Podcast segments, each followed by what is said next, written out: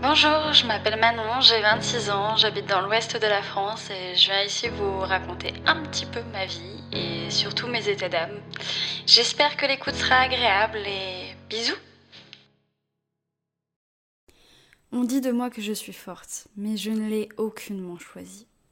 Ma vie a débuté dans le chaos, j'ai dû y faire face. Pour ceux qui me voient toujours sourire, l'incompréhension fait surface. Eh bien, bienvenue dans ma carapace. Je suis née dans les années 90, d'un père et d'une mère qui n'étaient pas prêts à élever un enfant. Un père ayant tous les vices, alcool et drogue, destiné à la mort dès son plus jeune âge, par ses propres parents. Dernier rêve, dernière réalité, avait-il écrit sur l'arrière d'une photo de lui. Quant à ma mère, elle a dû assumer sur ses épaules l'absence d'un mari et l'absence d'un équilibre parental qu'elle avait, pour sa part, très bien connu. Elle n'était pas prête à la dureté de la vie. Le diagnostic tomba dans mes premières semaines de vie. La maladie annoncée. Mucoviscidose.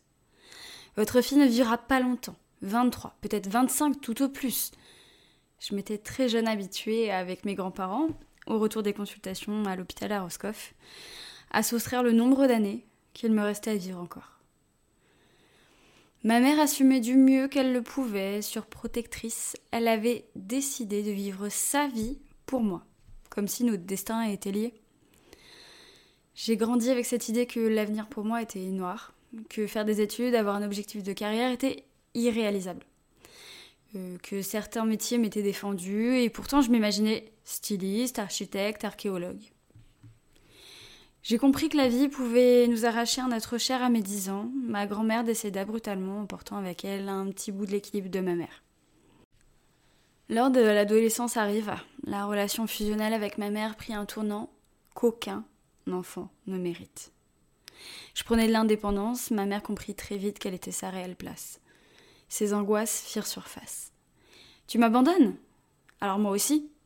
Quelle était sa raison d'être si je n'étais plus là? Que ferait-elle sans moi? Et la dépression l'envahit. Elle avait trouvé le mécanisme pour qu'à mes 13 ans, je me déscolarise. Elle partait le matin, sac à dos sur l'épaule, en me disant Adieu, je ne serai plus là quand tu reviendras du collège. Ce qui me poussa bien évidemment à rester auprès d'elle, l'enfant que j'étais devenue, parent. Les mois passèrent en confinement, ma mère ne s'occupait plus du courrier, les finances commencèrent à manquer, et la nourriture de même. J'avais trouvé à l'âge de mes 14 ans la recette de la pâte constituée d'eau et de farine, passée au four. Un délice exquis pour seul nutriment. Bien évidemment, les services sociaux ont été alertés, pas de suivi médical, déscolarisés. Je me souviens même d'une fois où j'étais partie faire une balade d'été pour respirer le temps de quelques minutes avec la police au balcon de notre maison. La prise de conscience fut rapide pour ma part. Prise en charge par le tribunal des enfants, obligation de retour au collège, obligation de suivi médical, obligation de faire valoir ses droits sociaux sous peine d'être placée. Je ne le souhaitais pas. L'emprise était trop forte.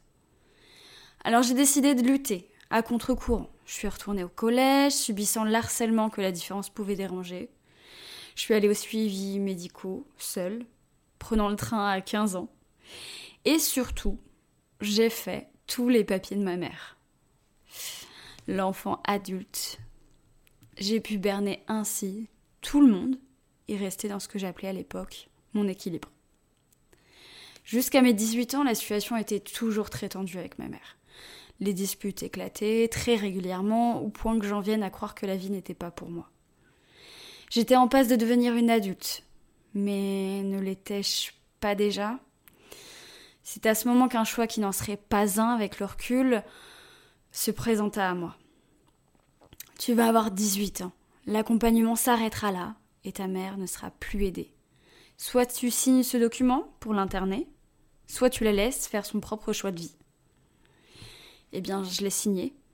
Et je l'ai vu se faire emmener de force par les pompiers et police présente.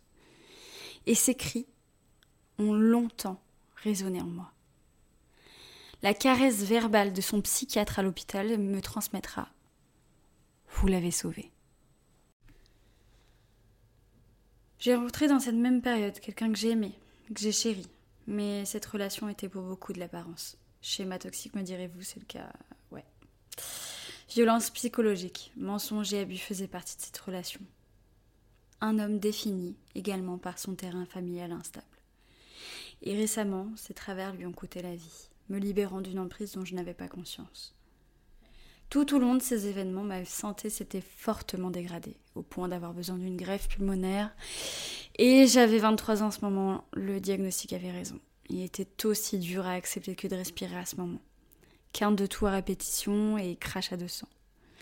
La recherche m'a permis de bénéficier d'un médicament corrigeant mon gène défectueux, comme un miracle de la vie, une extension pour envisager l'avenir. Et j'ai désormais 26 ans des perspectives de vie et je suis désormais très bien accompagnée. Mais j'ai encore plein de cicatrices et pour certaines à vif. J'ai réalisé dernièrement plein de premières fois qui pour moi ont demandé tellement d'efforts. La peur du jugement, la peur de l'abandon, la peur d'être de trop ou pas assez. J'espère que certains comprendront que la normalité est propre à chacun. Et j'éprouve encore beaucoup de difficultés à avoir confiance en moi et à me sentir bien en société. Mais cela fait l'un de mes objectifs à réaliser. Alors je ne suis pas forte, on me l'a imposé. J'espère que l'écoute a été agréable. Je vous dis à bientôt et prenez soin de vous.